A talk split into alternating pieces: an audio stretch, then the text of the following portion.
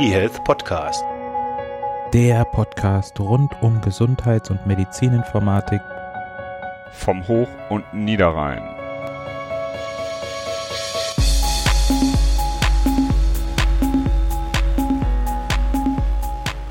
Hallo und herzlich willkommen zu Folge 157 des eHealth Podcasts. Wir haben erneut eine Gästin, ein Gast, Kerstin hier. Kerstin Bieler von Mio42 und wir werden uns heute mit einem Teil des DigiG beschäftigen. DigiG liegt jetzt als Kabinettsvorlage vor und wir werden uns heute hier hauptsächlich mit den Medikationsthemen beschäftigen.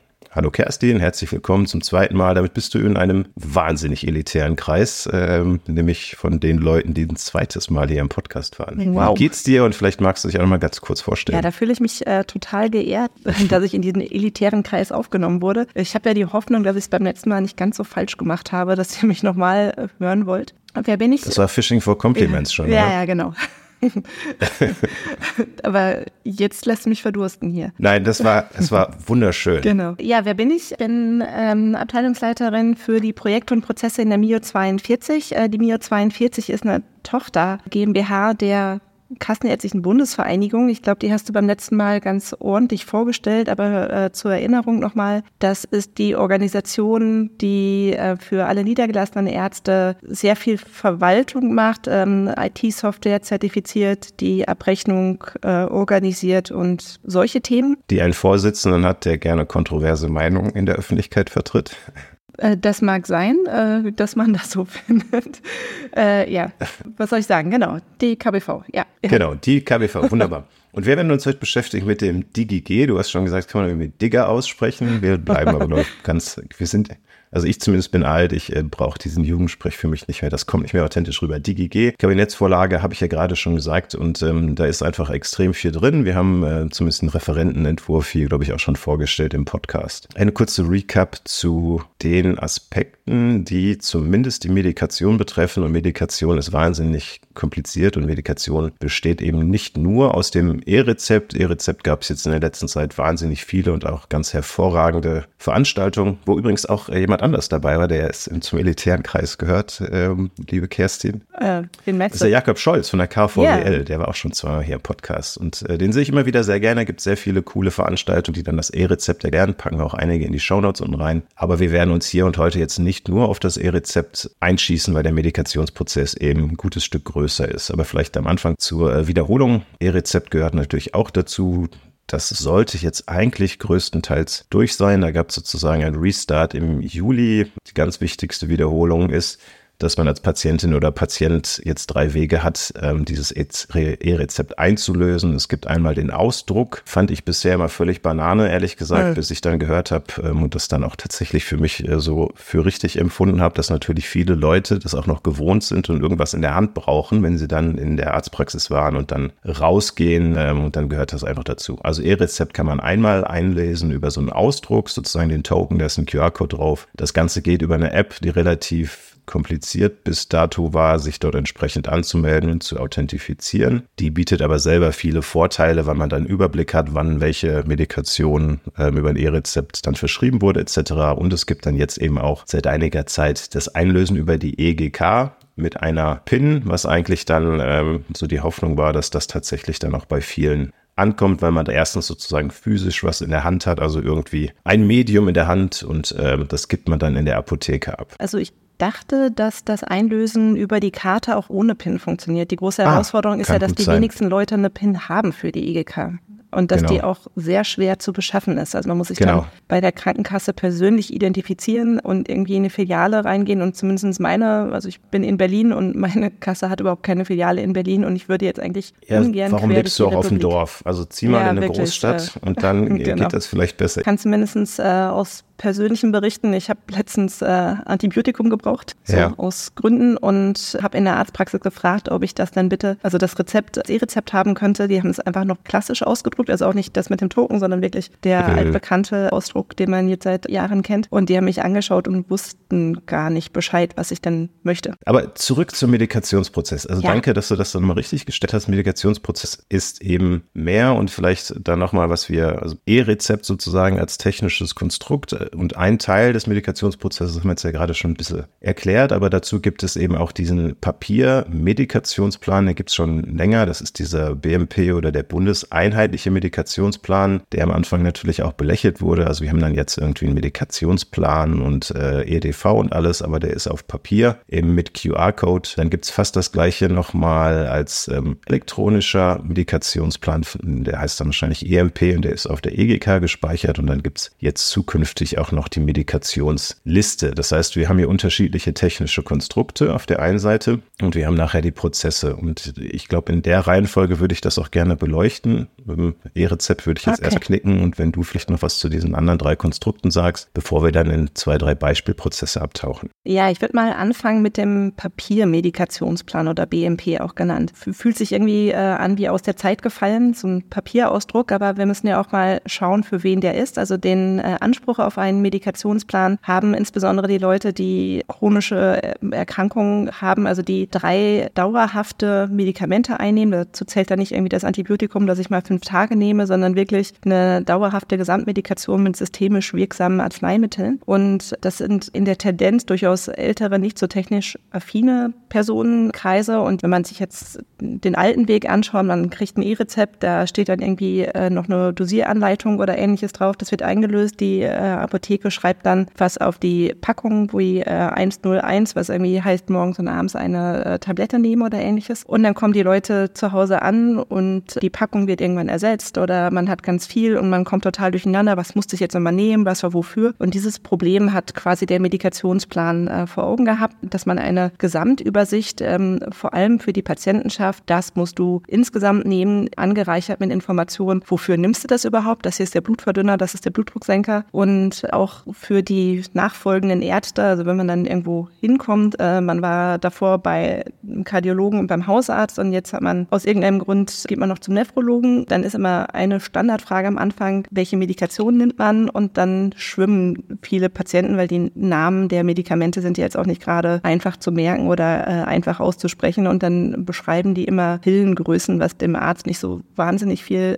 hilft. Und jetzt können sie einfach ein Papier mhm. mitnehmen. Und dann haben die, haben die teilweise drei, vier Papiere zu Hause? Ja, das Problem, genau, äh, du hast es direkt äh, erfasst. Wenn sie das Papier eben nicht mitnehmen, dann macht der Arzt äh, oder die Ärztin vielleicht einen neuen Plan oder irgendwie sie bekommen ein Update des Plans, wenn sie was äh, zusätzliches oder eine, Veränderung der Medikation haben und sind dann zu Hause. Da steht zwar ein Datum drauf, aber ähm, ob man jetzt daran denkt, den, den Plan auszutauschen und dann haben sie vielleicht mehrere, die offensichtlich ja auch noch anders sind, das ist eine Herausforderung. Du hast jetzt vorhin auch den QR-Code erwähnt. Der ist eigentlich dafür da, dass quasi ein, ein weiterer Leistungserbringer den dann einscannt und dadurch äh, die Informationen hat und das dann in seinem IT-System fortschreiben kann und dann wieder ausdrucken kann. Das Problem ist, dass manche einfach das, dieses Modul nicht haben und dann handschriftlich ergänzen Boah. und dann haben wir, ja, ich, ich, ich höre schon den Stöhnen, weil manuell aufgeschrieben, der nächste muss es dann ja auch noch lesen oder abschreiben, was ja für den äh, nachfolgenden Arzt auch kein Vergnügen ist, wenn man äh, die Gerüchte über die Handschriften der, der Ärzte folgt. Lass uns das genau, abkürzen. Also das, also das war sozusagen erster guter Schritt. Ich hoffe, dass das jetzt nicht geplant ist, dass das die nächsten 20 Jahre so laufen soll. Also tatsächlich der auch nicht ganz abgeschafft. Der QR-Code und dieses Leben mit dem QR-Code, das soll weg. Und äh, all diese äh, Herausforderungen, es gibt keine zentrale Stelle und äh, quasi das Wissen wird übermittelt über einen Papierplan, der vergessen werden kann, der kaputt gehen kann, der irgendwann nicht mehr lesbar ist durch den QR-Code. Also das alles wollen wir lösen, aber dass der Patient oder die Patientin, gerade die Leute, die eben kein kein Handy haben oder keine EPA-App, die, die brauchen ja, die Informationen ja trotzdem. Also die sollen weiterhin einen Ausdruck bekommen, wenn sie ihn brauchen. Das ist also geschenkt, genau. Aber also diese ganze Synchronisationsproblematik genau. etc., ähm, ja. auch dass Daten über einen QR-Code übermittelt werden und dann, ich habe es irgendwann mal gehört, dass das, glaube ich, auch gar nicht so wahnsinnig strukturiert war, sondern hauptsächlich freitextlich, dann ist es natürlich schwierig, das strukturiert zu übernehmen. Die Herausforderung ist auch noch, äh, wenn man einen mehrseitigen Plan hat, dann hat jeder QR-Code genau die Information von einer Seite. Lass uns mal weitermachen. Das heißt, wir haben jetzt E-Rezept ganz bisschen beleuchtet, aber das haben wir schon so oft besprochen. Da gibt es so viele andere auch gute Veranstaltungen. Das äh, knicken wir jetzt erstmal. Dann haben wir den etwas äh, sozusagen etwas altmodisch anmutenden BMP, Bundeseinheitlicher Medikationsplan auf Papier besprochen. Dann, was ist denn mit dem, mit dem EMP, also dem elektronischen Medikationsplan? Der enthält ungefähr die gleichen Informationen wie der BMP, also äh, quasi, äh, wenn man es jetzt mal so bildlich ausdrückt, Medikationszeilen für alle Dauer- oder Bedarfsmedikationen, ähm, immer eine Zeile für das Medikament mit Informationen, also ein Dosierschemata, allerdings nur in relativ einfacher Form mit morgens, mittags, abends, nachts, also das sogenannte Viererschema. Dann gibt es dort die Informationen, aber auch schon auf dem BMP patientenverständlicher Einnahmegrund, also sowas wie, das nimmst du wegen Bluthochdruck und sonstige Einnahmehinweise, sowas wie unzerkaut zur Mahlzeit und können quasi pro äh, Medikation äh, da drauf.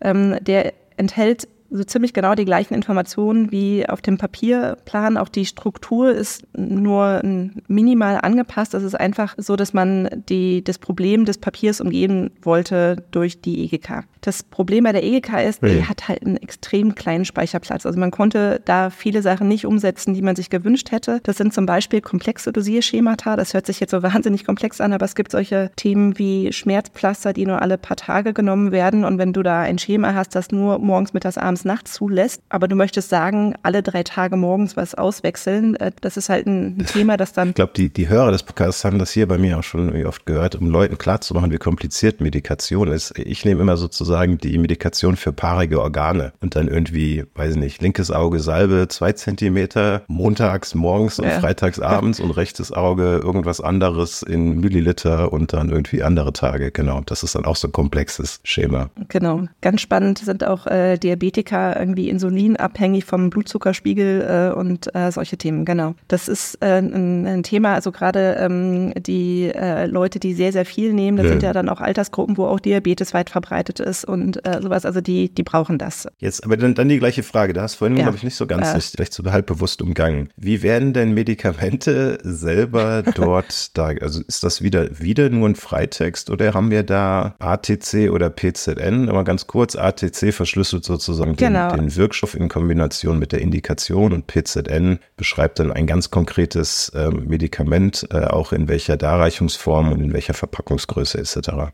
Genau, also die ähm, Pharmazentralnummer oder PZN äh, oder ATC können, schwimme ich tatsächlich auch ein bisschen, können, soweit ich weiß, beide auch hinterlegt werden auf dem Plan auf der EGK.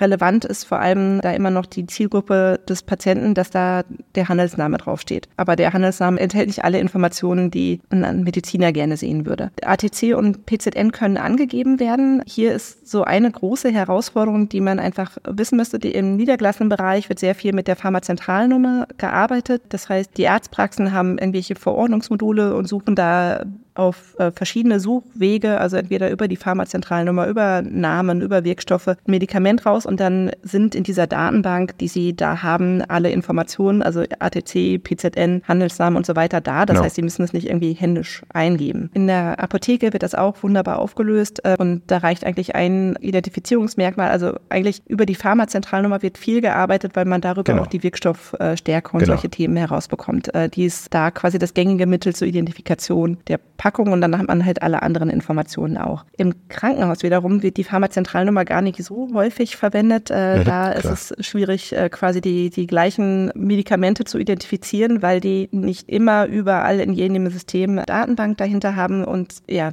einfach. Doch, für die eingehenden Medikamente ist das kein Problem. Die meisten ja, Krankenhäuser haben inzwischen auch eine, eine Datenbank dahinter. Das heißt, für die Medikamente, die das Krankenhaus einliest, da wäre die Pharmazentralnummer ganz hervorragend, weil darüber ist ein Mapping auf ATC möglich und über ATC dann über wirkstoffgleiche Medikamente auch im Krankenhaus. Aber wenn es rausgeht, da wird es dann schwierig, weil die Krankenhäuser natürlich sozusagen die Medikamente auch anders einkaufen etc. Genau. In, in kurz, wir sind jetzt noch bei der EMP.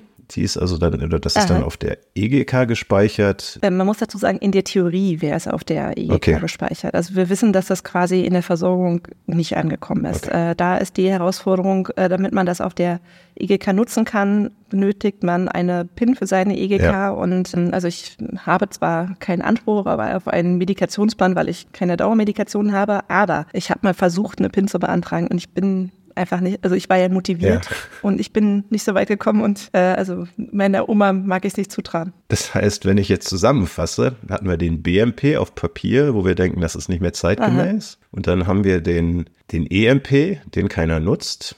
Ist ja bis jetzt nicht so super gut. Also der BMP, der wird schon wirklich genutzt und der ist auch beliebt Der bei ist auf. Papier. Genau. Wir haben nicht gesagt, dass der nicht genutzt wird. Okay, Jetzt kommen wir dann zur Medikationsliste. Das ist sozusagen dann die nächste IT-Lösung in dieser Runde. Wo lebt die? Was ist an der anders? Wann kommt die und wie sieht die aus? eigentlich kommen sogar zwei Sachen. Äh, der Medikationsplan in der EPA und die Medikationsliste Ja, in der recht. EPA. Mhm. Und das Ganze kommt, äh, du hast ja gerade schon gesagt, es kommt das Digitalisierungsgesetz, das ist jetzt gerade quasi im Kabinett. Äh, das wird dann irgendwann voraussichtlich Anfang nächsten Jahres verabschiedet und kommt dann in Kraft. Und da ist im Moment vorgesehen, dass ab dem Januar 2025 die EPA Opt-out oder EPA für alle kommt. Und dort gibt es den Anwendungsfall, der laut Gesetz heißt digital unterstützter Medikationsprozess. Und damit ist eine Kombination aus Medikationsplan und Liste gemeint. Was ist die Liste?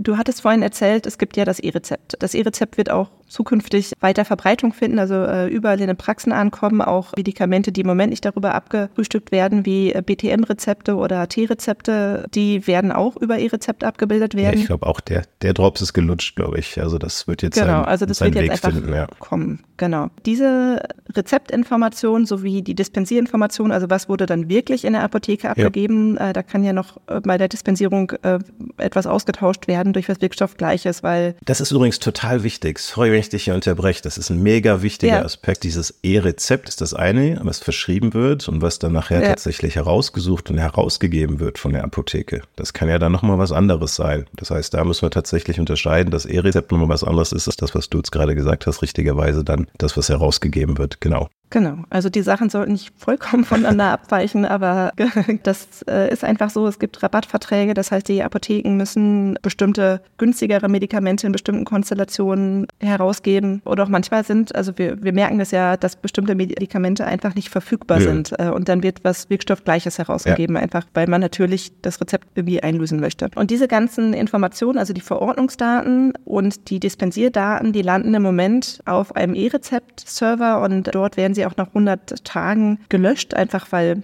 der dauerhaft nicht speichern soll und das ist ja ein bisschen schade. Der E-Rezept-Server ist ja für sich eigentlich eine ganz gute Sache, aber der wickelt halt einfach den Einlöseprozess und den Abrechnungsprozess der Krankenkassen ab. Das ist jetzt erstmal kein Server, der irgendwie für die Patienten eine Für die Relevanz hat. Übermittlung sozusagen. Ne? Genau, für einfach die Abwicklung des Verordnungsprozesses. Schön wäre es aber, wenn man diese Daten natürlich nachnutzt. Und da greift dann das Digi-Gesetz ein und sagt, all diese Informationen, also die Verordnungsdatensätze und die Dispensierdatensätze, die sollen auch in die EPA übermittelt werden. Und in der EPA liegen sie dann, sodass alle Leistungserbringer, die an der Versorgung eines Patienten beteiligt sind oder der Patient oder die Patientin selbst, können sich dann diese Informationen anschauen. Aber idealerweise nicht irgendwie in Einzeldatensätzen, sondern in einer Liste aufgearbeitet. Also das ist eine Art Kontoauszug, was ist passiert an Verordnungen und Dispensierungen. Und das ist eine total tolle Sache. Also ein Arzt sieht direkt, was ist äh, passiert. Die Person war scheinbar nochmal beim Facharzt und da wurde das verordnet. Gerade wenn der Patient das äh, nicht so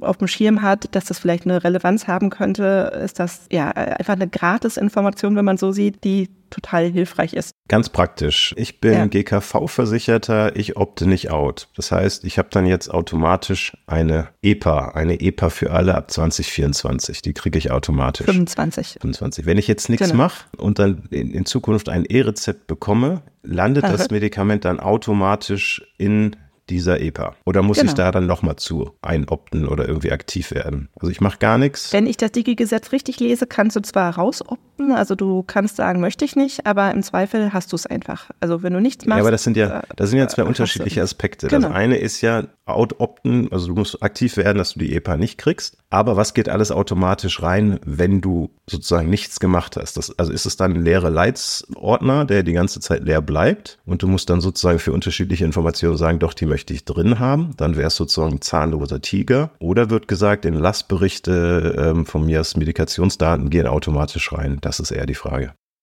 Genau, also du hast, äh, wie du schon gesagt hast, also das Opt-out für das Anlegen, aber du hast auch Opt-out für Inhalte. Das heißt, Mhm. bestimmte Inhalte wie jetzt hier die ähm, äh, Rezepte und Dispensierdaten kannst du rausopten im Sinne von möchte ich nicht, dass da eine Übertragung stattfindet, aber im Standardfall wird es einfach ähm, wird die Medikationsliste gefüllt. Beim Entlassbrief oder bei ähm, äh, Themen wie, ähm, wie Arztbriefe und Laborbefunde oder ähnliches ähm, ist die, äh, sind auch die, ähm, die Arztpraxen und die Krankenhäuser jeweils für ihre Themen verpflichtet, ähm, die Sachen einzustellen. Äh, also das ist ja da ein aktives Einstellen, ähm, wenn es kein Opt-out stattfindet. Das ist im Gesetz, finde ich, auch noch ein bisschen verklausuliert. Also ich muss noch mal ähm, äh, ja, ich muss auch noch genau verstehen, wie das nachher umgesetzt wird in der praktischen Anwendung, äh, insbesondere weil ja der ähm, Patient oder die Patientin nicht unbedingt eine EPA-App benötigt mehr, um diese ganzen Konfigurationen zu treffen. Also im Zweifelsfall vermute ich, dass die Krankenkassen am Anfang irgendwie ein Infoschreiben haben, äh, wo drin steht, möchtest du die EPA, falls, äh, ähm, also du musst nichts tun, wenn du sie möchtest. Ähm, und du musst auch nichts tun, äh, um diese und diese, diese Informationen reinzubekommen, aber du kannst hier ankreuzen und sagen, das möchte ich nicht drin haben, das möchte ich nicht drin haben, das hm, möchte ich nicht okay. drin haben. Das ist meine Interpretation des Gesetzes, wie das nachher funktionieren kann. Ja, ja, aber das, das hat man im Podcast auch schon mehrfach, dass das so, also dass nur Opt-out alleine ja nichts heißt. Ne? Also das heißt, sondern genau. dass es spannend wird, dann ähm, was bei Opt-out automatisch Dokumente dann da reingehen. Alles klar. Das heißt, die Medikation würde dann dort dazugehören. Okay. Genau. So, und wo ist ein Unterschied zwischen Medikationsplan in der EPA und Medikationsliste? Die Medikationsliste ist wie eine Art Kontoauszug, die füllt sich automatisch. Da wird ähm, arbeitet niemand dran im Sinne von, äh, die muss kein Arzt erstellen, keine Apotheke erstellen, die füllt sich automatisch dadurch, dass E-Rezepte und Dispensierungen stattfinden. Mhm. Äh, also da ist Wie verschwindet kein aktives da etwas Zutun. wieder? Das ist eher eine Art, also verschwinden tut gar nichts. Die EPA ist lebenslang angelegt. Nee, nee ich meine, Medikament ähm, ist abgesetzt oder sowas. Wie kommt die Information rein? Oder gar nicht. Das gar nicht? Gar das nicht. Okay. Erstmal, also man sieht, was verschrieben ist und man sollte auch, wenn man so eine Liste hat, immer mit dem Patienten reden. Im Sinne von, nimmst du das noch? Oder ja. ähm, äh, viele Sachen erschließen sich auch aus dem Zusammenhang. Ich habe Antibiotika, da muss ich nicht nach drei Monaten nochmal fragen, ob er es noch nimmt, sondern dann ist die Packung Hoffentlich, leer. ja. Äh, genau. Ähm, wobei bei vielen Themen, äh, gerade Bedarfsmedikation kann, kann eine Verschreibung sehr alt sein genau. und ich habe immer noch meine Medikation, die ich bei Epilepsieanfällen nehme ja, oder ja. sowas. Das heißt, ich habe im Zweifel eine volle Liste und relevante Informationen könnten relativ weit unten landen, weil sie lange hier verschrieben wurden. Also es ist eigentlich nur ein Transaktionslog. Es wird einfach nur mitprotokolliert, was wurde verschrieben und was wurde eingelöst, fertig. Okay. Ja, wobei es sind natürlich strukturierte Daten insofern, dass ich da auch Filter draufsetzen kann, suchen kann und solche Sachen. Okay. Also schon ein bisschen Klar cooler als so ein Papierausdruck, äh, wo, äh, also wie man jetzt die alten Kontoauszüge kennt. Man sieht es ja beim Online-Banking, da kann ich mir auch anzeigen, äh, was habe ich hier beim Rewe gekauft oder solche Sachen. Das du kaufst bei Rewe? Entschuldigung, Markennennung hier. Genau. Ähm. Nee, nee, das kannst du machen. Kann man alles. Wir müssen jetzt auch nicht Aldi und Lidl und sonst was. Wir sind ja nicht öffentlicher Rundfunk. Du kannst auch Werbung machen, wenn okay. du willst. Alles gut. Oder Schimpfwörter benutzen. Äh. Musst du Fällt aber mir nicht. jetzt so spontan gar nicht ein, was ich beschimpfen würde. Kannst du ja im Hinterkopf was ja, überlegen ich, für den Abspann. Ich mir.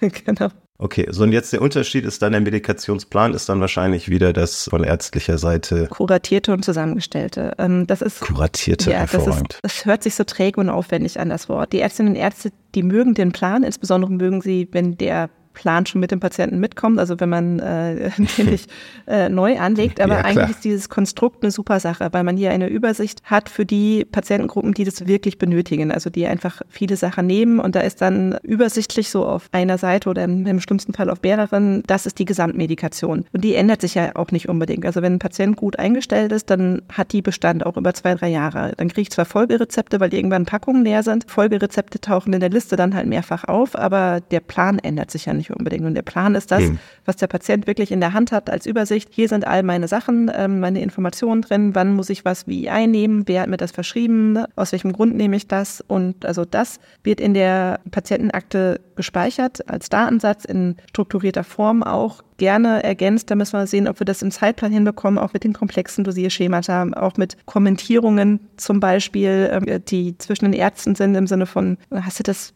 mal angeschaut, lieber Hausarzt, da gibt es eine Kontraindikation und der sagt dann, ja klar, ist bewusst einfach die sinnvollste Zusammenstellung der Medikamente. Solche Sachen sind dann mhm. äh, möglich im Plan und äh, das ist das super Ding als Übersicht. Idealerweise sollten die Sachen aber Hand in Hand gehen. Du sagst natürlich irgendwie, dann haben wir zwei Orte, wo Medikationsinformationen drin sind, die haben einen unterschiedlichen Aussagewert. Den Plan, den haben, wie ich ja gerade schon gesagt habe, nicht alle Patienten, weil es ist ein bisschen Aufwand und das macht man insbesondere für die Leute, die den halt auch wirklich benötigen. Den Planaufwand mache ich nicht für Leute, die hier mal ein Antibiotikum und dann ist das nach fünf Tagen weg und dann muss ich das irgendwie wieder rauslöschen oder so, äh, sondern das mache ich wirklich für Leute mit einer dauerhaften Gesamtmedikation. Dann können die sich aber gegenseitig befruchten. Also dann kommt ein Patient zu mir in die Praxis. Ich sehe in der Liste, da ist ja was, irgendwie ein neuer Blutdrucksenker, der macht ja schon Sinn, wenn man den im Plan aufnimmt. Also idealerweise hat er natürlich äh, schon der, derjenige aufgenommen, der den Plan geschrieben hat. Aber falls nicht, sehe ich noch, ob was fehlt und kann es selbst ergänzen. Okay, das heißt, da passiert automatisch nichts, sondern das muss man händisch sozusagen pflegen. Na, also automatisch könnte schon das Primärsystem unterstützen und zeigen, äh, Moment, hier, Ja, hier ist ein okay. Fehler oder hier ist irgendwie, schau da mal hin. Jetzt die, die nächste Frage natürlich. Ich kenne die Antwort schon. Ich weiß auch, das ist jetzt wahrscheinlich für die Industrie wahrscheinlich aufschreien. Aber wenn wir jetzt eine Medikationsliste haben, wo wir sehen, was verschrieben wurde, was tatsächlich eingelöst wurde, dann gibt es doch sicher sowas wie einen Service im Hintergrund, der dann prüft, ob wir da irgendwelche Wechselwirkungen beispielsweise haben. Ja, das wäre schön. Also grundsätzlich gibt es solche Softwaremodule schon. Das nennt sich immer AMTS, Mhm. also Arzneimitteltherapie-Sicherheitschecks oder Funktionen. Und die sind eigentlich nahezu in jeder Arztpraxis und jeder Apotheke durchaus verbreitet. Aber es gibt keine KISS Zent- auch, ja. In KISS stimmt auch. Das Problem ist, es gibt keine einheitlichen. Also die, äh, es gibt verschiedene Hersteller, die sich damit beschäftigt haben, die dummerweise aber auch teilweise andere Rückmeldungen rausgeben, was also Warnungen oder ähm, Wechselwirkungen angeht. Es wäre schon schön, irgendwann so als Zukunftsvision, wenn das an zentraler Stelle mit den gleichen Rückmeldungen ist, dass nicht irgendwie ähm, der Arzt verschreibt was, bei ihm ist keine ist ja kein- Warnung und Aber das ist ja kein Grund, das sozusagen nicht anzubieten, oder? Also weil, weil das nicht äh, über alle Wechselwirkungen von mir das gleiche Verständnis bei unterschiedlichen Industrieherstellern gibt, ist es ja nicht irgendwie, also das ist ja kein Argument, das nicht auch an zentraler Stelle, da wo es eigentlich hingehört, wo halbwegs klar ist, dass dort alle Daten zusammenlaufen, das dort auch zu machen, oder? Das stimmt, aber das ist im Moment als gesetzlicher Auftrag nirgendwo im Digitalgesetz verankert. Das ist ja auch einfach äh, Aufwand und Geld und das muss einfach irgendjemand machen. Also das ist im Moment noch nicht vorgesehen, aber äh, Nee. das ist durchaus ein Thema. Also ich habe zumindest die Wahrnehmung, dass man darüber in, in den Gematikgremien oder in den Kreisen schon seit langem diskutiert, dass das ja irgendwie schon noch ein Ausbauschritt einfach sein sollte. Also mal sehen, wann sich da irgendwie was tut an ähm, BMG-Seite. Genau, also mir geht es auch gar nicht darum, ich, ich will jetzt gar nicht sagen, das muss in staatlicher Hand oder sonst was. Ich möchte nur einfach, dass es passiert. Also darum geht es mir. Es ist mir egal, wo toll. es passiert. Genau. Aber das hat einfach, das hat so eine Auswirkung Mhm. auf alles. Es muss einfach sichergestellt sein, dass das passiert. Und die meiste Software kann das schon, aber trotzdem wird es nicht überall genutzt. Mir ist extrem wichtig, dass das passiert. Ich glaube, das wäre nochmal ein großer Gamechanger. Genau, das wäre richtig toll. So, dann kommen wir jetzt zu dem Prozess. In ganz kurz, wir haben eine ältere Patientin, die nimmt äh, irgendwie sechs Medikamente von drei unterschiedlichen Ärztinnen und Ärzten. Da ist dann Antikoagulantium dabei, also ein Blutverdünner. Sie hat eine Penicillinunverträglichkeit. Sie hat zu Hause zwei OTC-Medikamente, also Medikamente, die sie selber gekauft hat. Die sind schon abgelaufen, fünf Jahre alt. Irgendwie ein, ein Ibu 600, nee 400 und von mir aus nochmal ähm, irgendwas Aspirin-mäßiges. Ähm, die nimmt sie ab und zu noch, aber da weiß irgendwie keiner Bescheid. Sie nutzt Ah, die. EGK, hat kein Handy. Das sind so die, oder das ist jetzt so ihr, ihr Lebenslauf von unserer Persona sozusagen. Wie kommen jetzt diese sechs Medikamente von drei unterschiedlichen Ärztinnen und Ärzten, auf, auf welchen Sachen landen die jetzt und auf welchen Sachen landen die dann in Zukunft?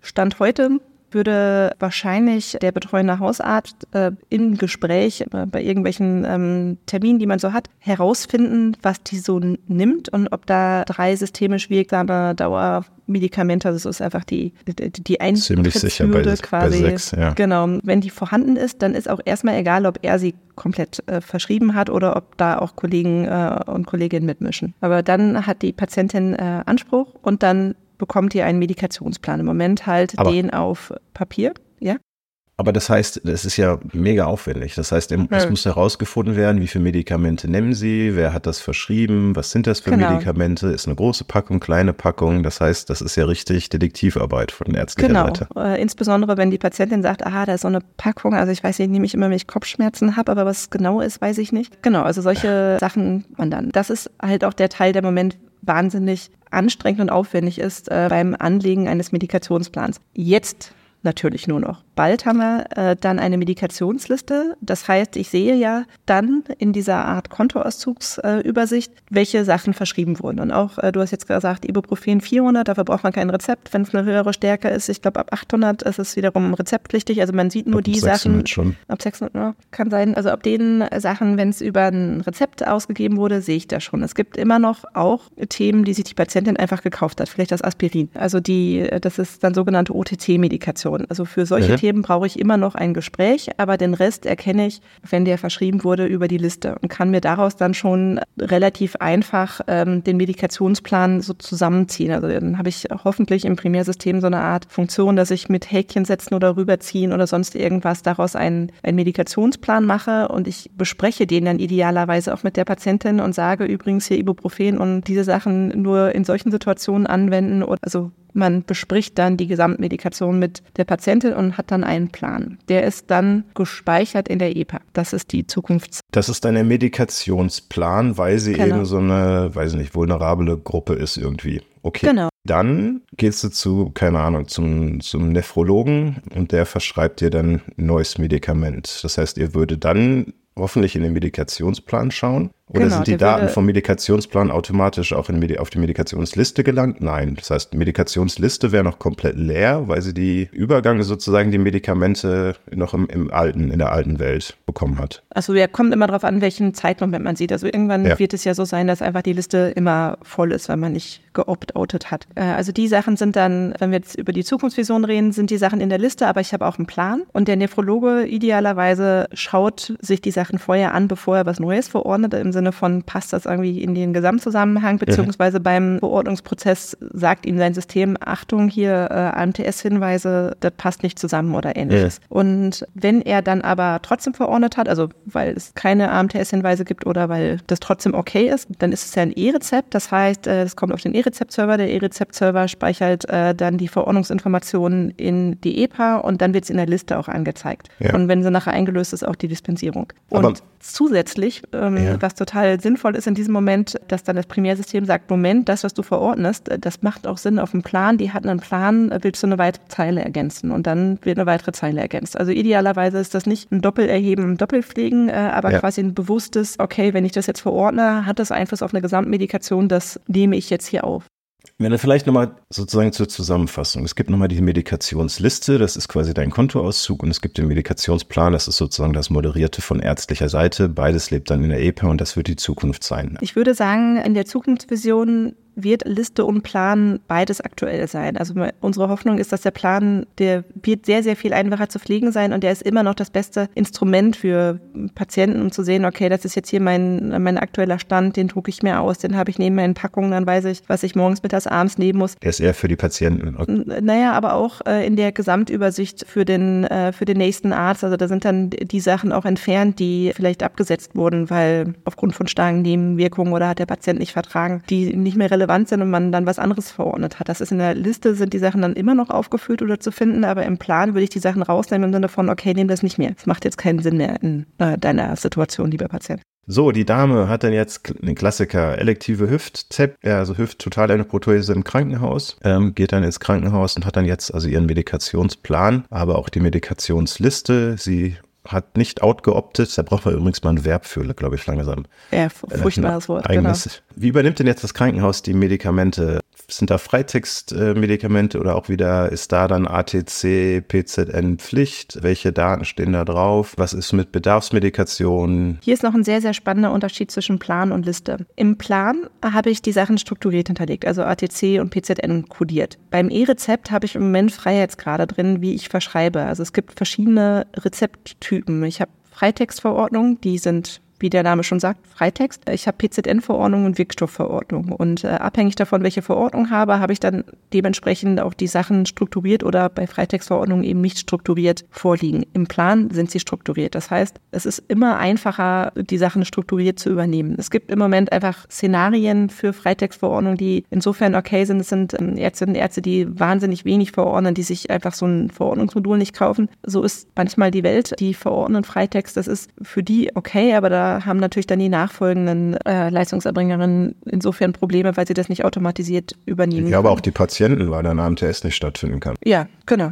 Das ist, aber so, so ist das Gesundheitssystem im Moment aufgebaut. Das kriegen wir jetzt nicht direkt gelöst. Solche Verordnungsdatenbanken, die kosten auch Geld. Aber klar, es wäre schöner, wenn die überall da ist, verfügbar sind und äh, auch AMTS-Prüfungen standardmäßig einfach in einem Verordnungsprozess mit dabei sind. Genau. Wir waren jetzt bei der, beim Szenario, dass die Patientin im Krankenhaus ankommt, elektive, äh, elektiver Eingriff, genau. Dann wird ja irgendwie so eine Art Aufnahme stattfinden und da wird die EGK gecheckt und gesteckt und äh, im Hintergrund die Informationen aus der EPA geladen, die Informationen auch im KISS übernommen und können, gerade wenn ein Plan vorliegt, äh, wunderbar übernommen werden, weil die äh, Medikamente kodiert vorliegen. Die Liste kann auch nochmal geprüft werden. Ist da irgendwas, was vielleicht im Plan nicht auftaucht? Äh, idealerweise wird das auch angezeigt, aber ich habe dann erstmal eine super Information. Das ist das, was vielleicht heute auf dem Papierplan nicht so direkt vorliegt oder wo man auch noch passiert immer noch, dass man mit dem Patienten redet, aber äh, wo die Aussagequalität einfach besser vorhanden ist. Du hattest übrigens vorhin noch eine Sache erwähnt. Die Patientin hat eine Penicillinallergie. Mhm. Diese Sache, diese Information, die ist bei der Liste nicht da. Das kommt ja in keinem E-Rezept oder ja. dispensierter Ansatz vor. Aber auf dem Plan, das hatten wir vorhin gar nicht erwähnt, auch schon auf dem BMP oder können bestimmte arzneimittelrelevante Informationen noch hinzugefügt werden. Das sind gerade äh, allergische Reaktionen, die bekannt sind auf äh, Medikamente, sind auch Themen wie Schwangerschaft oder Nierenfunktionswerte, die bei bestimmten Medikamenten relevant sind, wenn die äh, strukturiert oder Freitext. Auf dem BMP eher Freitext und äh, später in dem, äh, also wenn wir die, äh, den EMP in der EPA haben, dann ist alles, alles schön. Wir kümmern uns um Struktur. Aber auf dem Ausdruck ist es dann natürlich wieder irgendwie so, dass der Patient es auch verstehen kann. Also da werden dann nicht die, die kodierten Inhalte, sondern was Patientenverständliches angezeigt. Das heißt, wir waren jetzt gerade im Szenario im Krankenhaus. Ich habe dann halt also auch die Information über eine Penicillinallergie. Also falls sich irgendwas entzündet hat bei der OP und die Verlegenheit komme, Penicillin geben zu wollen, äh, kriege ich hoffentlich einen Hinweis, äh, dass das keine gute Idee ist. Dame wurde dort behandelt, wird jetzt entlassen. Das heißt, klassischerweise wird das, was im Krankenhaus gegeben wird, äh, als Entlassmedikation irgendwo hingeschrieben und das, was die Krankenhausärzte und Ärzte meinen, was noch gegeben werden soll. Wie passiert das? Wo kommt das hin? Grundsätzlich ist jedes Krankenhaus verpflichtet, erstmal einen Krankenhausentlassbrief zu schreiben und die Entlassmedikation ist immer fester Bestandteil äh, im Entlassmanagement Management, also das ist jetzt schon vorgeschrieben. Zufälligerweise arbeiten wir auch an einem Mio-Krankenhausentlassbrief. Äh, da ist es drin, aber es wäre ja total doof, wenn dann der Hausarzt die Sachen aus dem Entlassbrief irgendwie abschreiben muss. Genau. Das heißt, äh, die gleichen Informationen werden dann einfach im Plan gespeichert. Ähm, also wenn das Krankenhaus eine, äh, in diesem Fall macht das wahrscheinlich auch sehr viel Sinn, dass irgendwie sowas wie Schmerzmittel vergeben, äh, also nochmal verordnet werden, werden die natürlich auch über E-Rezepte verschrieben und dann sehe ich das auch in der Liste. Gut, dann ist die Dame zu Hause, stürzt also zu Hause, ruft den Rettungsdienst. Kann der dann auch irgendwie drauf zugreifen? Also wir haben äh, im Moment die Situation, dass der EPA-Zugriff über Konnektoren funktioniert. Und Konnektoren sind irgendwelche Boxen, die ich irgendwie im Noch. Rettungs Dienst nicht habe. genau, äh, es wird an der TI 2.0 gearbeitet oder auch an, an Fernzugriffen. Da gibt es schon ganz schlaue Ideen. Also zukünftig wäre das natürlich ein, ein, Träumchen und auch total sinnvoll, dass der Rettungsdienst, also natürlich, der kommt an und schaut erstmal, dass die Patientin insofern stabil ist, dass er nicht sieht, oh, da liegt jemand auf dem Boden und der blutet ganz stark und dann gehe ich erstmal an den PC, sondern der macht. Ähm, okay, aber Notfalldaten, das, da braucht man ja keinen Konnektor für, ne? Die Notfalldaten ja, also das ist ähm, auch ein Thema, das in die elektronische Patientenakte kommt, äh, dort mit dem Begriff Patientenkurzakte, was ein bisschen vom Begriff her verwirrend ist, weil die Patientenkurzakte in mhm. der Patientenakte ist. Aber ähm, in dem äh, in, ich meine, wird das synchronisiert? Also wenn wir haben, wir haben jetzt sozusagen freitextlich gesagt, es gibt eine Penicillin-Unverträglichkeit, wird das dann sozusagen, ist da der Plan, dass das synchronisiert wird, auch in die, in die Notfalldaten oder die Patientenkurzakte oder muss man das da wieder separat Nee, es wäre ja totaler äh, Quatsch, wenn die Sachen parallel gepflegt werden müssen und dann auch noch auseinanderlaufen. Nee, da, das soll zusammen funktionieren. Ähm, das ist aber eher quasi dann so Schritt zwei oder drei in der EPA. Also erstmal der erste mhm. Anwendungsfall ist das digital gestützte ähm, äh, Medikationsmanagement oder der digital gestützte Medikationsprozess. Und dann wird äh, danach äh, die sogenannte Patientenkurzakte mit den Notfalldaten hinzukommen und dann muss man nur noch mal ähm, schauen, dass da nicht Aber die Medikamente doppelt geführt werden und dass dort nicht äh, die Allergien doppelt geführt sind, sondern dass das quasi nur an einem Ort ist. Genau, aber also darum geht's mir ja. Also, dass, dass das jetzt so, also total überraschend oder dass, dass man da total gefeit ist, das nicht doppelt zu machen, ähm, mag ich jetzt mal dahingestellt lassen. Aber was ja gut ist, also erstens die Kommunikation ist, ist ähm, finde ich, deutlich besser geworden, äh, insbesondere auch bei der Gematik. Und ich finde es total gut, dass jetzt prozesshaft gedacht wird. Aber eigentlich sollte, wenn man jetzt prozesshaft denkt, sollte genau sowas dann auffallen. Ähm, also natürlich ist es gut, dass du jetzt sagst, dass das berücksichtigt wird, aber in der, in der vergangenen Zeit kann ich mir gut vorstellen, dass es eben nicht so gewesen wäre, sondern dass dann zwei Leute unabhängig voneinander was oder unterschiedliche Gremien, Gremien unabhängig voneinander was definieren und dann gibt es eben die Penicillin-Unverträglichkeit oder Kave-Daten in der Patientenkurzakte und dann wieder komplett losgelösten Datensatz irgendwie von mir aus im Medikationsplan. Also ja, um fair zu sein. Das hätte ja schon passieren ja. können und ich hoffe, dass mit der mit der prozesshaften Betrachtung sowas eben nicht passiert. Also genau, also äh, wir sehen diese Probleme und dass es auch total schwierig ist, dass man äh, die Sachen dann in äh, in verschiedenen Datensätzen irgendwie pflegt und die auseinanderlaufen, dass es totaler Blödsinn ist. Wir haben also man muss, äh, also ich war jetzt gerade vielleicht ein bisschen optimistischer, als es das Gesetz schon hergibt. Im ja. äh, Digitalgesetz sind das tatsächlich zwei unterschiedliche Themen noch. Also es ist so ein bisschen Altlast. Die haben das einfach noch nicht äh, wieder angefasst, aber wir wissen, dass sich auch das BMG damit beschäftigt, dass wir nicht quasi qua Gesetz gezwungen werden, äh, Sachen zu spezifizieren, die nachher doof sind. Also da, das, das ist auf dem Schirm. Das Patienten-Kurzaktor Medikationsprozess ähm, ja irgendwie ja zusammen. Das war ja nur ein Beispiel. genau. Also das war ja nur ein Beispiel. Mir geht es darum, dass nicht unterschiedliche Institutionen ihrem gesetzlichen Auftrag nachkommen und dann, also jetzt übertreibe ich ja. jetzt, und dann Papier eins zu eins in Elektronik abbilden oder elektrifizieren, sondern dass man sich anguckt, was gibt's für Prozesse und deswegen haben wir uns ja gerade diesen Prozess hier angeguckt. Genau. Und dass man dann sieht, okay, diese Information ist vielleicht auch im Rettungsdienst relevant. Und ja. dann äh, überlegt man sich eben, okay, diese Information sollte nicht zweimal separat, unabhängig, redundant äh, gespeichert werden. Das genau. meine ich.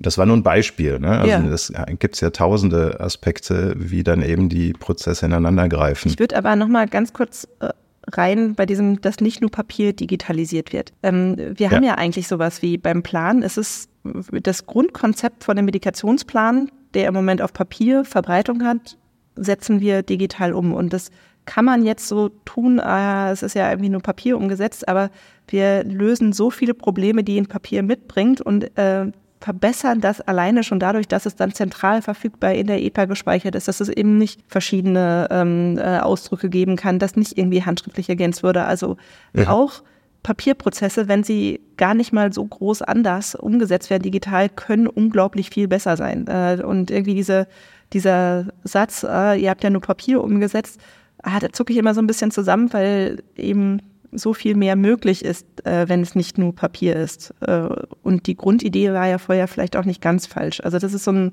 so ein Setting, was mir, äh, wir arbeiten ja schon ein bisschen länger äh, in äh, Digitalisierung sein, dass er immer so wieder kommt, naja, er macht eine Papier digital. Und ich denke mir, ja gut, aber viele Sachen, wenn sie funktionieren auf Papier, müssen wir auch nicht von Grund auf neu erfinden. Nee, aber Kerstin, das meinte ich ja, nicht. Ich ne? Also mir geht es jetzt hier nicht irgendwie um den, ähm, um von mir aus den, den bundeseinheitlichen Medikationsplan, da bin ich ja bei dir, das ist eine pragmatische Lösung, das ist ja gut. Aber es gibt jetzt gerade MIOS, äh, das hatten wir auch schon, äh, wo, wo die Aussage ja. Äh, genau so ist, es wurde eins zu eins so umgesetzt und das einfach ähm, genau. Mist. Also, äh, das stimmt. Also äh, es mag nicht für, für jedes Thema. Also beim Paar ist es äh, gerechtfertigt, das sozusagen. Das stimmt. Okay. Du, ich gucke auf die Uhr. Es ist dramatisch lang geworden, auch wenn es wieder großen Spaß gemacht hat, mit dir zu reden. Äh, mir hat es auf jeden Fall geholfen. Ich finde das Thema extrem spannend. Medikation ist ja. wahnsinnig kompliziert. Ähm, bei dem äh, E-Rezept passiert viel. Du ja, musst noch, was, muss loswerden. noch was loswerden. Los. Ähm, wir haben so viel über Leute geredet und ihr hattet auch letztens dazu äh, eine Folge Pflege. Die Pflege ist so ein mhm. Riesenthema und auch da, ich möchte jetzt einfach die Lanze auch hochhalten für die Pflege die gieren auch nach ähm, äh, Medikationsplan und Liste. Das ist einfach ein, ein ja. Thema, das die natürlich auch brauchen, gerade in der pflegerischen Betreuung, sei es im, im Heimsetting, sei es äh, in der ambulanten Versorgung. Die brauchen einfach die Informationen, was wie genommen wird. Äh, und typischerweise sind auch ähm, äh, Pflegebedürftige diejenigen, die auch Anspruch auf einen Plan haben. Und äh, ja. da müssen wir einfach mit dran denken, dass wenn wir die Sache insofern digitalisieren, dass äh, der Plan dann in der EPA ist, dass halt auch alle Personengruppen, die den Plan brauchen, zum Beispiel Pflege, auch auf die EPA zugreifen kann. Das wird auch im Digi-Gesetz äh, nochmal gefördert und ich will es einfach nochmal hochhalten, weil wir jetzt so viel über die anderen äh, Berufsgruppen und äh, Praxen, Apotheken und Kliniken geredet haben. Aber die Pflege muss halt auch mit drauf schauen. Absolut. Bin ich äh, völlig bei dir und d'accord. Ich brauche dir nicht mehr kommen mit, äh, was hätte ich dich noch fragen sollen? Du warst ja schon da, du kennst das. Ich frage dich jetzt einfach, was ist dein Lieblingsschimpfwort? Du darfst hier alles sagen. Äh, mein Lieblingsschimpfwort. Ähm, tja, weiß ich gar nicht. Ich glaube, äh, meine Kinder sind schon entsetzt, wenn ich sage. Ich habe halt kleine Kinder, das eigentlich, ja, das gehört ja mittlerweile zum das Knigge, das zu sagen. Weiß ich nicht, ich das, nicht so also häufig. Das wird rausgepiept. Das ja, wird das, rausgepiept. Äh, das ist äh, wirklich zu hart jetzt hier. Ich schimpfe nicht so viel äh, mit schlimmen Wörtern. Ich reg mich natürlich auf. Du äh, sagst, äh, die Gematik hat ähm, äh, die Prozesssicht äh, analysiert und äh, macht äh, die, äh, das, äh, das sehe ich auch, aber trotzdem, wir arbeiten viel zusammen, haben wir unsere Momente, wo wir, wo wir denken, da gibt's noch Reibung, äh, aber das Wort benutze ich trotzdem selten. Okay, also einen abschließenden Rant gegen die Gematik äh, finde ich sehr gut, dass Sie auch mal. Kerstin, vielen Dank, alles Gute und macht's gut, ihr lieben Hörerinnen und Hörer. Ciao, ciao. Tschüss. eHealth Podcast. Der Podcast rund um Gesundheits- und Medizininformatik vom Hoch- und Niederrhein.